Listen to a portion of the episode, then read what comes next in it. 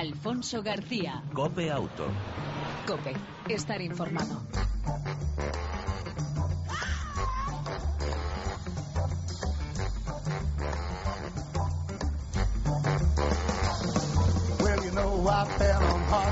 Hola, ¿qué tal? ¿Cómo estás? Te damos la bienvenida en este retorno de tiempo de radio dedicado al mundo del motor en dos y en cuatro ruedas. Ya sabes, Cope Auto. Cada semana hacemos una entrega donde te ofrecemos información, actualidad, opinión y entretenimiento del mundo del motor durante aproximadamente 35 minutos a los que estás invitados. En el control técnico, nuestro copiloto de lujo, Pedro Díaz Aguado, también de vuelta de vacaciones. Al manillar, Fran González estará aquí con nosotros en el estudio. Y al volante, sin más, y dándote la bienvenida, Alfonso García. Arrancamos.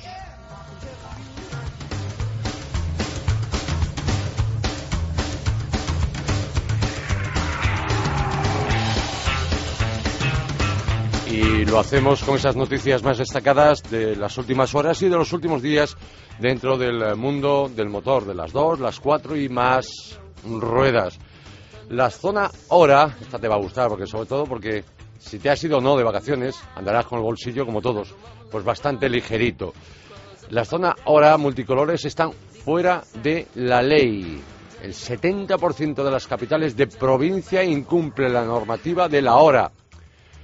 Eh, según informa automovilistas europeos asociados. Al parecer, la señalización que utiliza el 70% de las capitales de provincias españolas para delimitar las zonas de estacionamiento limitado de color verde, naranja o rojo incumple el reglamento general de circulación y, por tanto, las sanciones que se han venido imponiendo por no colocar el ticket de estos aparcamientos son nulas, pueden ser nulas, pueden ser ilegales, por cuanto se amparan en una señalización ilegal e inventadas. Las sanciones, según automovilistas europeos asociados que ha presentado recurso, son recurribles, son ilegales. ¿Por qué? motivo, el reglamento general de circulación para el estacionamiento delimitado utiliza, eh, dice que se debe utilizar el color azul. Un problema más para el 70% de las capitales de este país, incluida la capital de España.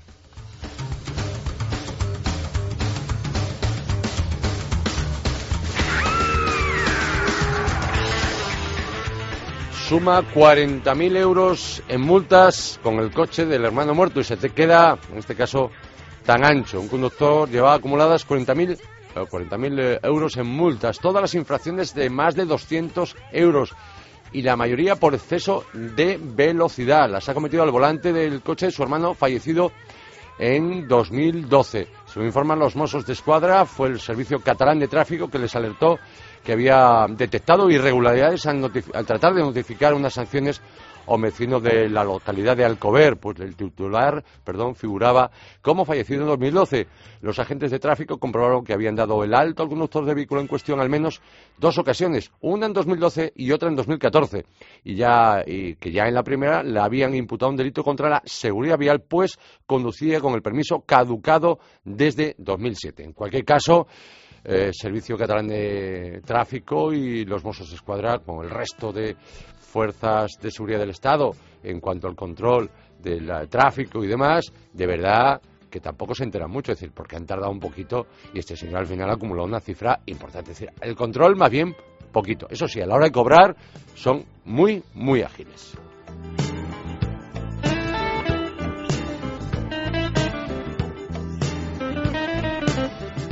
Velocidad constante para ahorrar combustible. La empresa de gestión de flotas y conducción segura Mix Telematic ha elaborado una lista de recomendaciones para ahorrar combustible, entre las que destaca mantener una velocidad constante. La firma indica que el gasto de combustible se puede reducir en hasta un 10% siguiendo algunas de las pautas de conducción que permiten rebajar la posibilidad de sufrir un accidente durante el viaje.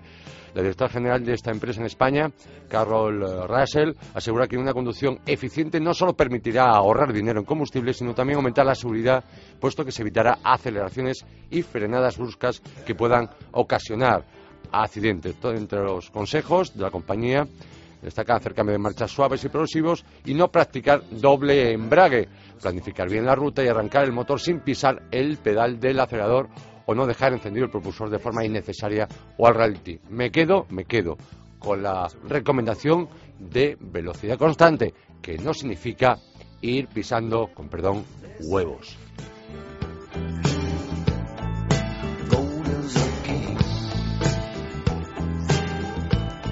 Y antes de ir con el invitado de hoy, el tema en profundidad que tratamos hoy, que estoy convencido que te va, te va a interesar, es que Land Rover lanza la primera competición para ganar un viaje al espacio. El concurso Galactic Discovery de Land Rover ofrecerá la oportunidad única de ganar un viaje al espacio a cuatro intrépidos aventureros. Los exploradores eh, Branson, Grillis, Fiennes y Virginia McKenna contribuirán eh, a esta exclusiva aventura con motivo del lanzamiento del nuevo Land Rover Discovery Sport.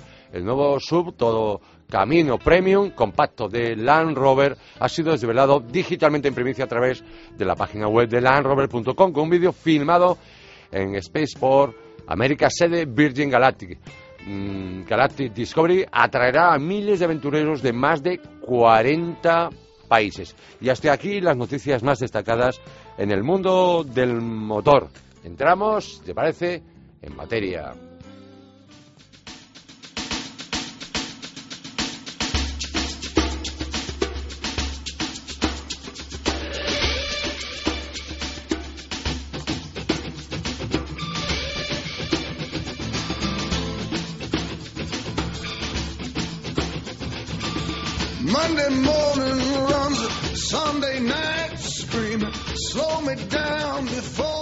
Y entramos en la habitual entrevista en profundidad sobre un tema que es y va a ser actualidad en las próximas semanas.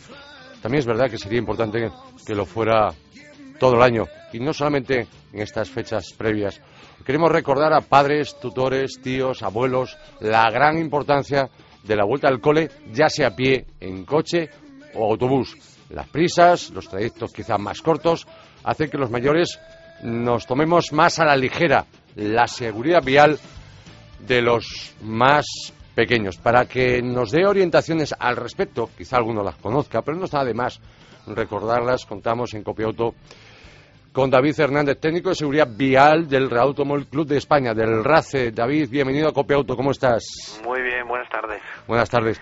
Eh, David, digo bien en que quizá ahora estas fechas, aquellos que han tenido oportunidad de hacer viajes más o menos largos de vacaciones o de fin de semana, eh, más carretera, pues parece que se preocupan más por sujetar, colocar bien a los críos en el coche, pero cuando llega la vuelta al cole nos relajamos, las prisas por la mañana, las prisas por la tarde, hacemos que vayan de cualquier forma.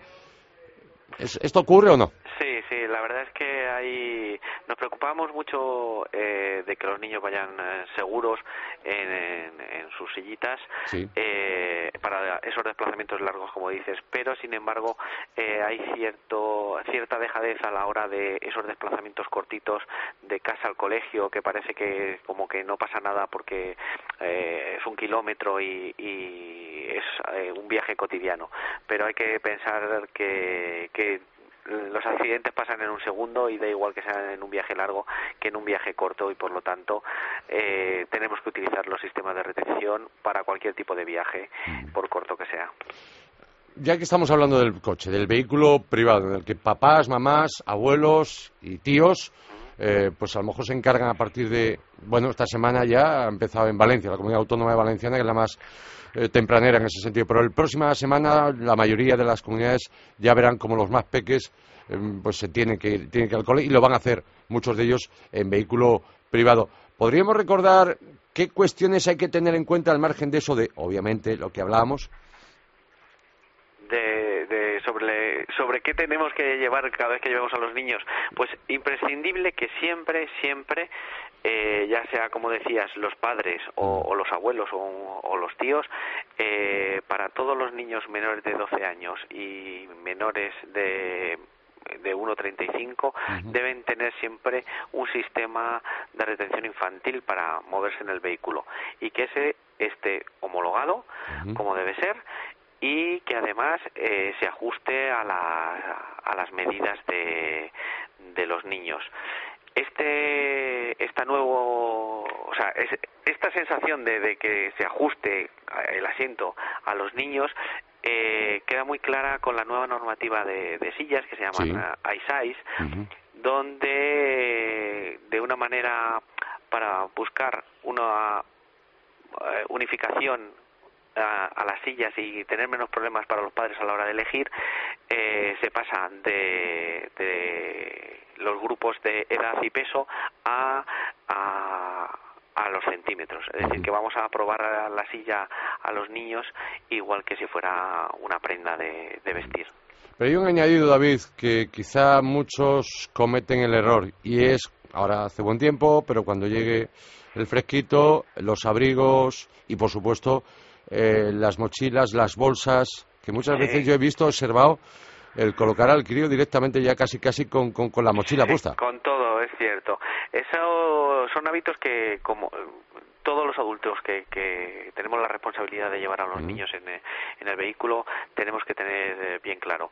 Las mochilas, todo al maletero, los niños cuando se monten en el, en en el vehículo y se vayan a sentar en su silla de retención infantil, hay que quitarles el abrigo porque eh, el abrigo normalmente en invierno, pues como son gordos, va a generar un espacio entre el cuerpo y el cinturón que va a reducir las propiedades de, de esta sillita en caso de, de accidente.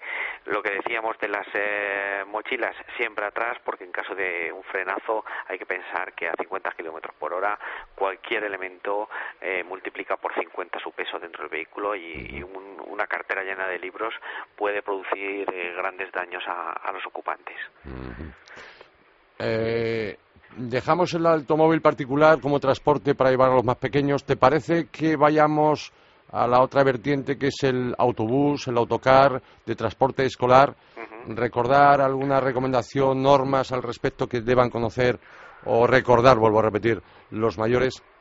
Pues sí, eh, hay que recomendar a, los padres que, que bueno que piensen en la seguridad de sus hijos a la hora de los autobuses, que exijan que esos autobuses que les va a llevar al, a los centros educativos eh, dispongan de cinturones de seguridad para que todos los niños vayan eh, mucho más seguros.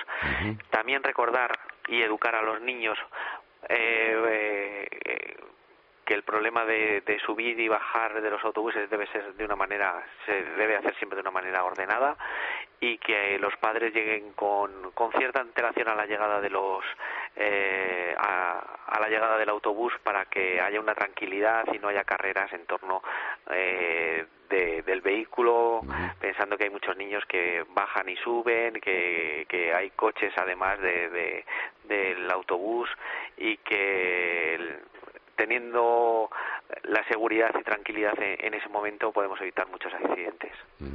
algún tipo, lo digo porque luego mm, a veces hemos leído noticias, surgen determinadas inspecciones y aparece algún caso que otro. Eh, yo no digo que el padre esté obsesionado con, con que el autocar cumpla con esas normas eh, exige la ley en cuanto a ese Real Decreto del año 2001, pero que posteriormente ha sido modificado. ¿Alguna cuestión, eh, detalle que debamos exigir a ese transporte y obviamente al colegio que nos ofrece ese transporte? Bueno, pues eh, saber en todo caso que, que bueno que los el, vehículo nunca debe superar los 16 eh, años de, de, antigüedad, que las rutas que deben de realizar nunca deben ser más largas de, de una hora y que bueno que si el la población que va dentro del autobús, eh, la mitad tiene menos de 12 años, es obligatorio de que exista un monitor que, tenga la supervisión de, los pequeños. Eh, dejamos el apartado transporte escolar y nos vamos a otro que no por menos habrá que tener muy en cuenta y es cuando los niños eh, van al cole andando también, obviamente, precaución, vayan o no vayan con los adultos. Sí, hay que intentar desde todos los medios, ya sean los padres o incluso los propios colegios o, los mismos ayuntamientos, eh, intentar generar caminos que sean más o menos seguros para los niños. Es decir, eh, que los desplazamientos de, los niños que van a pie, que normalmente viven en el entorno del centro, tengan un itinerario que en su mayoría esté eh, conformado por aceras y que tenga los menos eh, puntos de, de cruce posible y en todos ellos en esos puntos de cruce de calzada, pues que, que, se encuentren bien señalizados y que la visibilidad sea buena tanto para los peatones como para que los vehículos eh, sean capaces de, de, verlos. En ese aspecto eh, debemos resaltar también esto para para aquellos estudiantes eh, más adolescentes que, que se que están más pendientes del móvil es decir hay que evitar que a la hora de, cruzar la calle eh, estemos pendientes del móvil porque no vamos a ver que que si viene un, un vehículo y, y, podemos tener un, un, problema y un accidente. Eh, sí David una, una cuestión que tengamos que tener todos conductores obviamente, de cualquier tipo de vehículos, tener muy, muy presente, sobre todo el tema de los niños que van al cole andando, o, independientemente de eso, los que se bajan de autocares, vehículos particulares, y es que los niños mm, tienen un campo de visión eh, más reducido que el de los adultos. Sí, eh, eh, en, ese aspecto volvemos la dualidad, es decir, los niños tienen un campo de visión es más bajo y, y, tienen que estar más cerca del, del, casi como del peligro para poder ver, si vienen coches y, y a, a, los conductores les pasa lo mismo, es decir, no son capaces de verlo desde lejos porque los vehículos que queden aparcados eh, les tapan. De, por esta manera y como recomendación para los dos, para los conductores que en zonas escolares y en general en zonas urbanas eh, moderen mucho la, la velocidad y, y aumenten la, la atención y para los peatones que sigan el, el consejo de que eh, se cercioren de, de ver y de ser vistos antes de, cruzar la, calzada. David Fernández, eh, como responsable, como técnico de seguridad vial del Automóvil Club de España del RACE, y para cerrar esta, esta entrevista, eh, hoy, hoy mismo era, se presentaba por parte del ministro de Interior los datos, el balance, de nuevo triste balance de la operación verano, los meses de julio y agosto. Eh, 223 personas eh, han fallecido en este verano 2014, 10 menos eh, que en el pasado periodo. También es verdad que habría que tener en cuenta los festivos, como habían caído o no. Por ejemplo, el de la Asunción o el, eh, el festivo de, de, de, de Santiago. Sí. Pero, en cualquier caso, en cualquier caso, las cifras del acumulado del año, del año uh, hacen que veamos que el, la tendencia cambia. Sí. Que están subiendo el número de accidentes, el número de fallecidos y el número de heridos. ¿Cuál sería vuestra opinión al respecto? Bueno, pues hay que esta, la, las cifras hemos visto Sí. que hemos tenido durante años un tendencial eh, descendente y bueno en, en etapas puntuales vemos Sí. como este año que, que también hemos sido descendentes en este periodo de- del verano, pero es eh, en, en estas cuestiones de, de tráfico por mucho que, que vayamos a, a números eh, cada vez más bajos, hay que seguir eh, aumentando, formando a la gente y sobre todo formando y que la gente aplique esa formación y esa educación en eh, vial para, para proteger sus vidas y evitar eh, los accidentes que como vemos eh, van dejando unas cifras de, de muertos que, que no, no debemos de normalizar y que debemos preocuparnos por, por bajas que, que sean. Pero en cualquier caso, aunque ha vuelto a cambiar esa tendencia, algo parece que está pasando. Eh, eh, porque si obviamente ha habido o está habiendo menos movimiento desde que empezara la crisis de- en cuanto a circulación en general durante el año, y en particular también en los meses de vacaciones, eh, algo parece que está fallando. Las carreteras, los vehículos eh, también se están haciendo antiguos, pero algo, algo parece que falla, ¿no?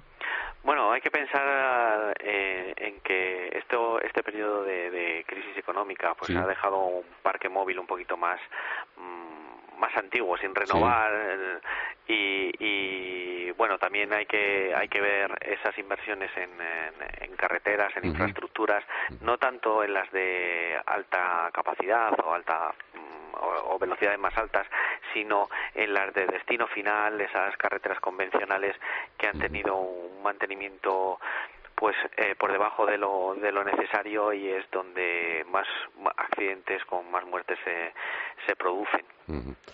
Pues David Fernández, eh, repito, técnico de seguridad vial del RACE, gracias por atender la llamada de Copiauto y hasta una próxima ocasión. Y gracias por esos consejos, esos recordatorios de una vuelta al cole de los más pequeños más segura.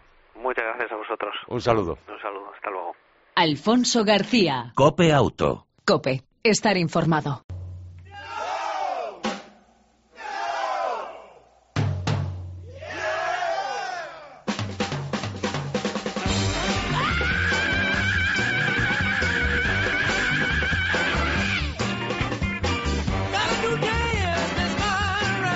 Dejamos las cuatro ruedas por un momento, entramos en las dos. Eh, Cope Auto se convierte en Cope Moto y se fue como llega, ¿Eh? chillando.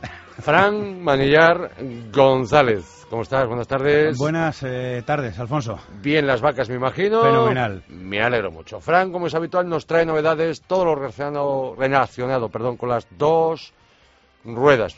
Empezamos, si te parece, Fran, con la marca, una de tus marcas favoritas, como es la KTM, con novedad, con la RC 125. Eh, sí, señor, pues es una de mis marcas favoritas, sobre todo, es decir, en campo, menos, un poquito menos en los productos que sacan eh, para circular por ciudad, por carretera. En este caso vamos a hablar de una moto para circular por, por ciudad, eh, más que por carretera, porque es una moto de 125, en efecto, la RC 125. bueno, es una moto con carenado, tipo sport, una moto eh, de chico joven, que diríamos, eh, no solo por la cilindrada, porque la cilindrada de 125 centímetros cúbicos es una cilindrada muy extendida en cualquier edad, eh, bueno, pues una moto con unas prestaciones muy determinadas, pero la estética de esta moto, desde luego, sí es una estética muy juvenil, muy de primera, segunda moto, pues eso, para chavales que, están empezando a, a circular en moto. La verdad es que la estética es chula, si no fuera porque uno viendo las ruedas y viendo el, grosor del motor, incluso si me apuras el del tubo de escape, se da uno cuenta de que no es una moto muy, muy potente, pero vista así de lejos, eh, pues sí tiene aspecto de ser una moto grande, una moto potente. Luego ya en efecto uno se fija en el grosor de las ruedas y ya la cosa la cosa cambia, ¿no? Si te parece, le hacemos la ficha y le hacemos la ficha empezando por el precio. Vale, pues venga, directamente, entrando en materia, para, que andar con tonterías. Exactamente, para quitarnos de problemas. Más que nada porque como venimos pelados de las vacaciones, eh, quizá los que no se hayan ido tendrán más dinero en el bolsillo que pues nosotros. bueno, a lo mejor no se han ido porque no lo tenían. Exactamente. bueno, 4.399 euros de Lala tienen la culpa. Bueno, no es una moto cara, aunque hay que tener en cuenta, en efecto, que es una moto de 125 centímetros cúbicos precio un pelín alto para. El caballo sale un poquitito alto, sí. Sí, porque son 15 caballos. Eh, bueno, pues en efecto, sale caro ¿eh? el, caballo. Bueno, hemos dicho, es una moto tipo Sport de 125 centímetros cúbicos, lógicamente con un solo cilindro y cuatro tiempos, refrigeración líquida. Eh, la transmisión por cadena, que en estas motos es lo más eh, habitual, aunque he de decir que este verano he tenido ocasión de probar varios modelos de 125 centímetros cúbicos en los que el sistema de, transmisión era por una especie de cardán, era un cardán y va como la seda. Sí. Sí, maravilloso. También es verdad, es que eran motos eh, norteamericanas, de fabricación norteamericana, de una marca, eh, a decir verdad no recuerdo el nombre de la marca, perfectamente desconocida para mí. Eh, unas marca, una marca era, bueno, no, no soy capaz de recordar. Bueno, transmisión por cadena, en fin, lógico y natural, y un depósito de 10 litros y un peso total en orden de marcha de 125 kilogramos. La altura del asiento 820 centímetros. Bueno, eh, no es una moto cara, también es verdad, es que es una moto que, mm, bueno, eh, sería ideal por su estructura, por su carenado eh, para circular por carretera, pero que por carretera tampoco te va a dar grandes prestaciones, porque la velocidad punta está en torno a los 110 kilómetros por hora, con lo cual Bueno, pues tampoco sé si es la moto ideal eh, cuando uno quiere ir por carretera. Eh, quizá como moto de acompañante es un modelo de moto muy femenino para acompañar en rutas, eh, una primera moto para una chica que está iniciándose porque quiere acompañar a su novio, a su marido. Bueno, ese tipo de moto. Y desde luego, para público joven, pues es una, una opción. 4.400 euros menos un euro, 4.399 y es tuya, la KTM-RC 125. Pasamos página y vamos con más caballos que los que puede ofrecer la Monster 821 de, de la marca italo-alemana. Sí, señor, Ducati, la Ducati Monster 821. Esto es una máquina eh, en toda regla. Máquina. Eh, sí, sí, es, un maquinón, un maquinón. Eh, bueno, es el modelo para 2014, recién salido de fábrica, con un motor bicilíndrico con novedad de la disposición en L 90 grados. Te digo, una moto que da 112 caballos de potencia, que Mm, se me antojan demasiado, sobre todo luego vemos, te cuento, el peso que tiene. Pero eh, se, me hace, se me hacen demasiados caballos. Em, está en la línea de la BMW F800, para quien busque paralelismo de un modelo de moto, sería esa F, F800. Una moto eh, naked, eh, bueno, para, para, uso diario y también para salidas de fin de semana, pequeñas rutas. te decía lo del peso, a ver si lo encuentro el peso en orden de marcha porque es verdaderamente, eh, a mí se me hace 179 eh, kilogramos de peso. Eh, se me hace demasiada potencia para, para, una moto que además en dimensiones es bastante corta, como suele ser habitual en las Ducatis y que te puede dar algún sustito. O sea, que es una moto para, para experimentados. Puede, puede eh, engañar un poco quizá que sea una moto de, de bueno, pues una cilindrada de 820 centímetros cúbicos, que tampoco te estás poniendo en 1000, 1100, que serían las grandes de Ducati. Uno puede pensar que es una moto, bueno, de las pequeñas, pero es una moto muy, muy, muy briosa. Eh, una relación de seis, eh, seis marchas y ciertamente, eh, bueno, pues, pues nada que descubrir. Eh, una nueva eh, estética, remodelación en algunos aspectos, remodelación también en, en, las pinzas de freno que dan un muchísimo mejor agarre, un resultado perfecto, bueno, o casi perfecto, siempre todo es mejorable, pero desde luego mm, bastante mejorado. también mejorados los, los dos discos del freno delantero con una nueva forma. Bueno, eh, remodelaciones en la parte ciclo eh, que afectan también a lo estético, pero en esencia eh, Ducati pura y dura. Y dura, ¿no? Sí, señor. De esta Ducati Monster que mencionaba la 821 Frank, vamos con la última novedad que nos ha traído y que creo que será otra de las estrellas del próximo Salón de Colonia en Alemania, a finales pues de, de mes, que es la Kawa Ninja H2. Pues sí, señor. Y así, así va a ser. Eh, de momento hay un vídeo promocional en el que lo único que se ve de esta moto es el depósito. Y además se, se, se, entrevé. Ni siquiera se lleva. Acabo de ver, el vídeo. Me queda igual. Bueno, eh, eh, hay que fijarse. Yo, en efecto, la primera vez que lo vi dije, pues esto está muy bien. No, vi nada. Y la segunda vez ya me di cuenta de que en la parte inferior de la pantalla, pues lo que se ve es la barriguita del depósito. Un depósito Kawasaki en toda regla eh, y una moto de la que de momento, de la momento, tampoco sabemos eh, mucho más. Va a haber que esperar, desde luego, a ver precios, a ver fotos y a tener una ficha técnica fiable. Hay un montón de rumores de datos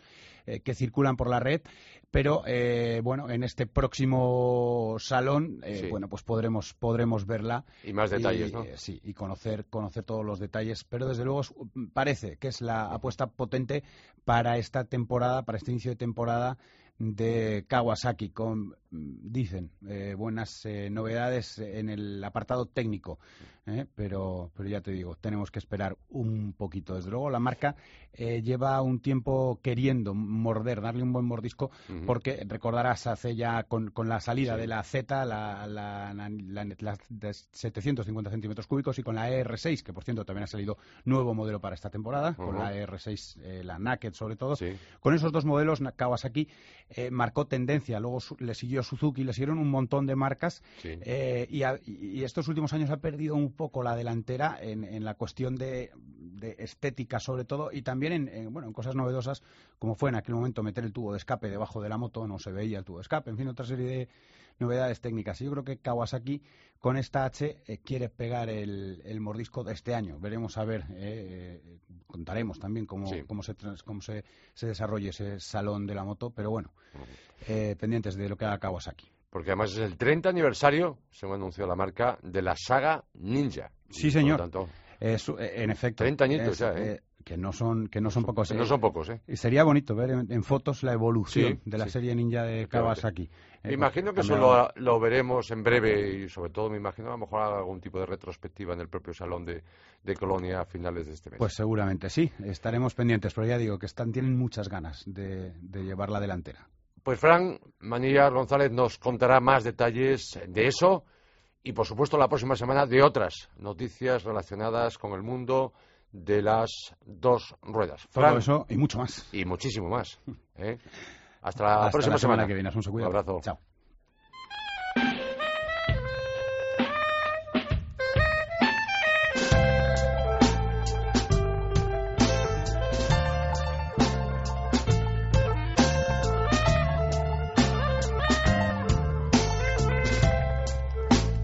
Y en esta recta final de Auto, volviendo a las cuatro ruedas, hablamos de la novedad de la semana en el programa. Para nosotros el nuevo Opel Corsa, la quinta generación, 32 años de vida, 12 millones de unidades vendidas, hecho en España, Made in Spain, en Figueruelas, Zaragoza, modelo que se fabrica para gran parte de los mercados mundiales. Este nuevo Opel Corsa no hay quinto malo, tendrá el mismo tamaño, tres y cinco puertas, aunque una trasera más alta, mayor maletero, frontal tipo Adam, su hermano el Adam, podrá llevar biseno y luces de día LED, cuadro de instrumentos eh, más claro y sencillo, una pantalla de 7 pulgadas con información y entretenimiento, dirección en función de la velocidad y esfuerzo, con modo ciudad para aparcamientos, nuevas mecánicas, los dos motores, el principal, el motor de gasolina, tres cilindros, turbo de un litro con 90 o 115 caballos a elegir, con caja manual de 6 velocidades. En 10 en la novedad, un 1003 CDTI de 75 o 95 caballos. Esto en principio lo más novedoso de los motores del nuevo Opel Corsa, pero habrá muchos más, por supuesto, y ya conocidos dentro de la gama del pequeño de la marca alemana. Novedades muchas en cuanto a ayudas a la conducción, ángulo muerto, cámara de reconocimiento de señales, arranque encuesta, aviso de cambio involuntario de carril, sistema Opel portabicis, eh, el First Ride y sistema de ayuda de aparcamiento. El nuevo Opel Corsa llegará a finales del presente año y los precios se nos antojan, los desconocemos a día de hoy, pero que serán muy similares a los de los actuales, de la actual gama de Opel Corsa en nuestro país. Y nos vamos.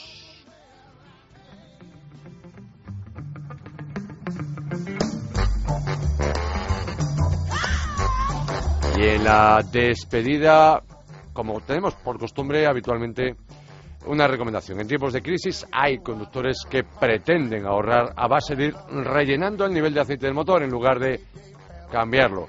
Si tú perteneces a este grupo de conductores ahorradores, entre comillas, debes saber que esta práctica es muy poco recomendable. Todos los aceites, con independencia de si son minerales o sintéticos, tienen una, una vida útil limitada y un aceite muy viejo o gastado por un uso muy prolongado en kilómetros verá alteradas sus propiedades de viscosidad, cohesión y resistencia, que habrán disminuido de modo muy apreciable. Esto puede provocar la rotura de la película lubricante, lo que puede eh, acabar provocando, produciendo una grave avería del motor. Tenlo en cuenta, lo barato, lo que ahorres al final, casi casi y sin casi te saldrá caro. Y nos vamos. En el control técnico, repito, todo un lujo. Nuestro copiloto, Pedro Díaz Aguado. Almanillar, Fran González. Ya sabes, te esperamos la, en la próxima entrega, la próxima semana de Copiauto. Mientras tanto, disfruta, si puedes, de tu vehículo y de los tuyos. Chao, un saludo de Alfonso García.